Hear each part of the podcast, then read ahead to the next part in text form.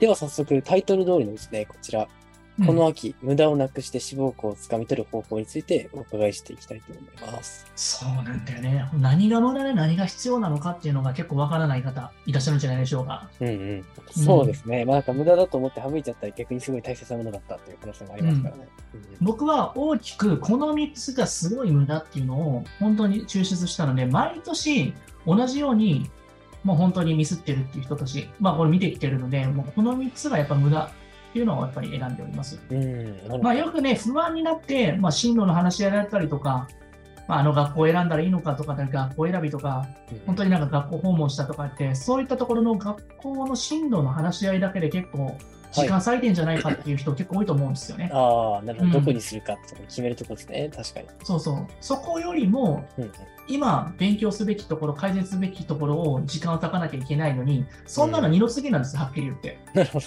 はい。まあそうですね。確かに学力が底上げされれば、どこでも勢いになります、そうですね、プラスの偏差値5を上げることができたりとか、今本当に取れるべき問題をしっかり強化していけば、成績安定するのだから、そんな学校っていうのはいつからでも選べるわけじゃないですか。うんうん。だからなんか、普通にあの商品を買いたいなと思って、パンフレット見て、なんか期待をね、あの、いなんかすごい膨らましてるようなはい、買い物してる状態になってるような気がするんですよね。ああ、なるほど。買い物状態。そうそう、なんか昔のあの広告とかチラシを見て、この商品買いたいな、買ったらどういう風になるんだろう、私みたいはいな、はいはい想像してるのと一緒なんで、まあ、想像、うん妄想する時間も大事ですけれども、そればっかりしてるんじゃないかって話ですよね。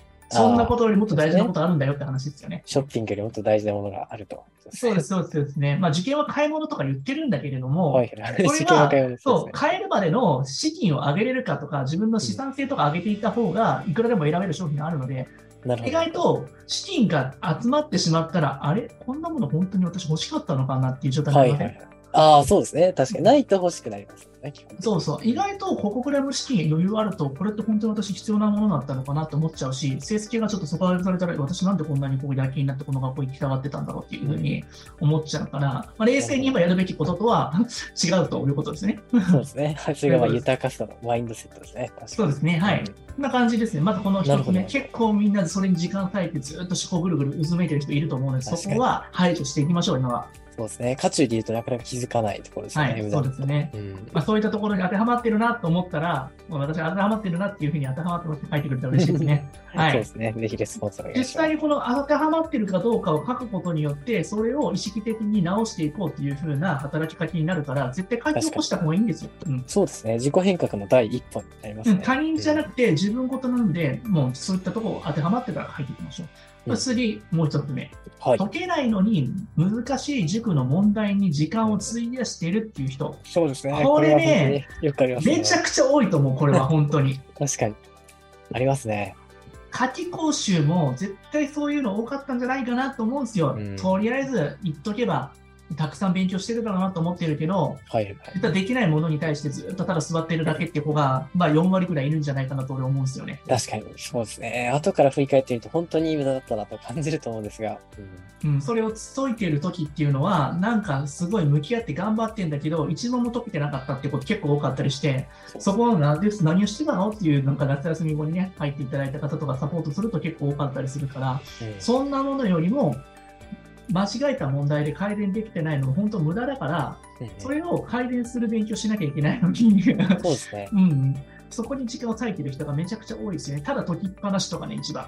確かに。まあ、結構解説読んだりとか、講義を受けたりして分かったっていう風になっちゃってる場合が多いと思うんですけど、そういったものってあんまり身につかないですよね。うん、だから本当に、あのちょっと頑張った解けそうだっていうところの選別をしていくことがすごい大事じゃないですか。そうですね。確かに。それを自分の独自の視点でやるのは結構難しかったりするから、まあ、僕らみたいなプロの先生、最後のこの,、ね、あの一番の、もう本当になんかあの手こ入れのところで活用していくと、あここだけやっていったら、すごいなんか成績上がりそうだなってところだけやっていくのは大事ですよね。うんうんうん。うん、そうですね。ちょっと頑張ったら解けるっていうのは本当に何回も繰り返すうちにだんだん本物の実力になっていきますよね。うん、だから意外と塾で無意識でやってることとかって、やっぱ本当に全身型の塾が多いし、この夏休みっていうのは、本当に過去問対策で解くような問題とか、すごい難しい問題とか入ってくるじゃないですか、自分が今、そう偏差です値ね30とか40にもかかわらず、60になりとか解かされたり するんで、そうですね。そんなの確か太刀打ちできるわけないじゃないですか、しかもそればっかりの授業が終わってることもあるんですよ、人によっては。に。うん、そうですね。試験本番よりも難しい問題がいっぱい出てきますよね。うん、俺もその、大体そういった時、俺もさ、小学校の時、まあ、ないしは中学くらいわかんないものの時、大体ノートの端っこに H しか書いてなかったけど、やっぱり。うん。そうですね。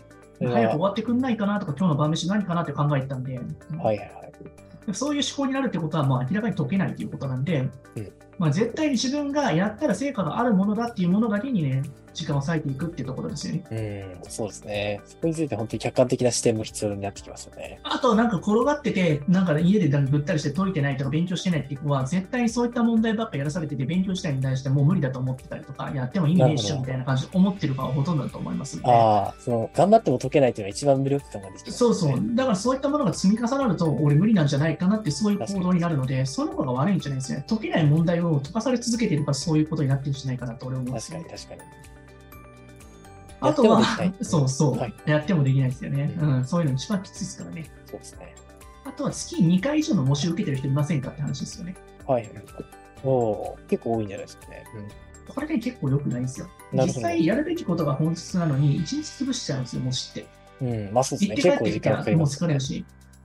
うん、すごい。それだったら今みたいなところを、まあ、実際この時期でさ、模試の直しにやるとさ、また、も模試といったら模試の直しもやったら、それ結構時間割くじゃないですか。そうですね。もう一度直しで、まあそれこそ1日ぐらいかかっちゃうかもしれませんね。まあ、計それがさ、2個3個模試やってたら1週間潰れるわけで、はっきりう言って。ん。確かに確かに。なんか、あとはなんか、あと模試の結果を知りたいがためにね、はい。知りたいがために何個も受けてるっていうのは無駄ですよね、はっきりう言って。ん。そうでなんすねか確かに多分さ、あの、大吉が出るまでやり続ける、 なんかあの、おみくじみたいな感じになってますね。うなるん、ほどなんかその3つ受けたらそのうちいい結果のやつが出るんじゃないかなみたいな、そういった感じではい安心感を得ようとしてる人、中にいるんじゃないですか、多分。うん。そうですね。確かに。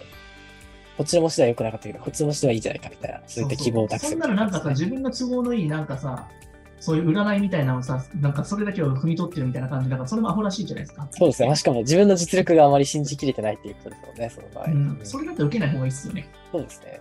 うん。だから、1個だとこう、まあ、人模試だったり、西納品をつや、サーピックス模試だったり、1つだけを受けて、それだけをやって、一貫性を持ってやった方がいいんじゃないのって話じゃなないるでほすか。ど、なるほど。あまり手を広げすぎない方がいいということですね。うん。まあ、それで一番成果があったものに対して、指標をそれだけに見ていった方がいいでしょうし、うんうん。それよりもさ、今言ったようなさ、その罰になってるものを直していくって作業だったりとかさ、そうですね。そういったところでなんか点数になるようなことをやっていった方がいいんじゃないかなと思いますね。うんうん本当にでもこれ何回もやってるけど、同じミスってみんな繰り返すからね、こんな。うん。確かやっにてるから絶対。っていうことを、この今はい3つ、ちょっとでも当てはまってるなと思った人は、私当てはまってるっていうふうに、上位チャットの方に書いてくださいね。そうですね。まあ、素直に書きましょう。僕はね、なんかやってるんじゃないかなと思うんですよね、きっと。そうですね。まあ、1個ぐらいは絶対当てはまってるんじゃないかなと思いますね。うん、私やってたわ、みたいな感じで。はいはいはい。はい。まあ、そこを気をつけていただければいいかなと思います。うんなので、一回これ、そしたらやるべきことって何なのって思うんですけど、6年生はやっぱ4、5年の問題の直し、確実に取れそうな問題のところを死守する、あとは理社のところの記憶、暗記のところの部分を明確にしていくってことですよね。うん。うんなるほど。そした例えらばそ4、の、 5年の内容の徹底的な。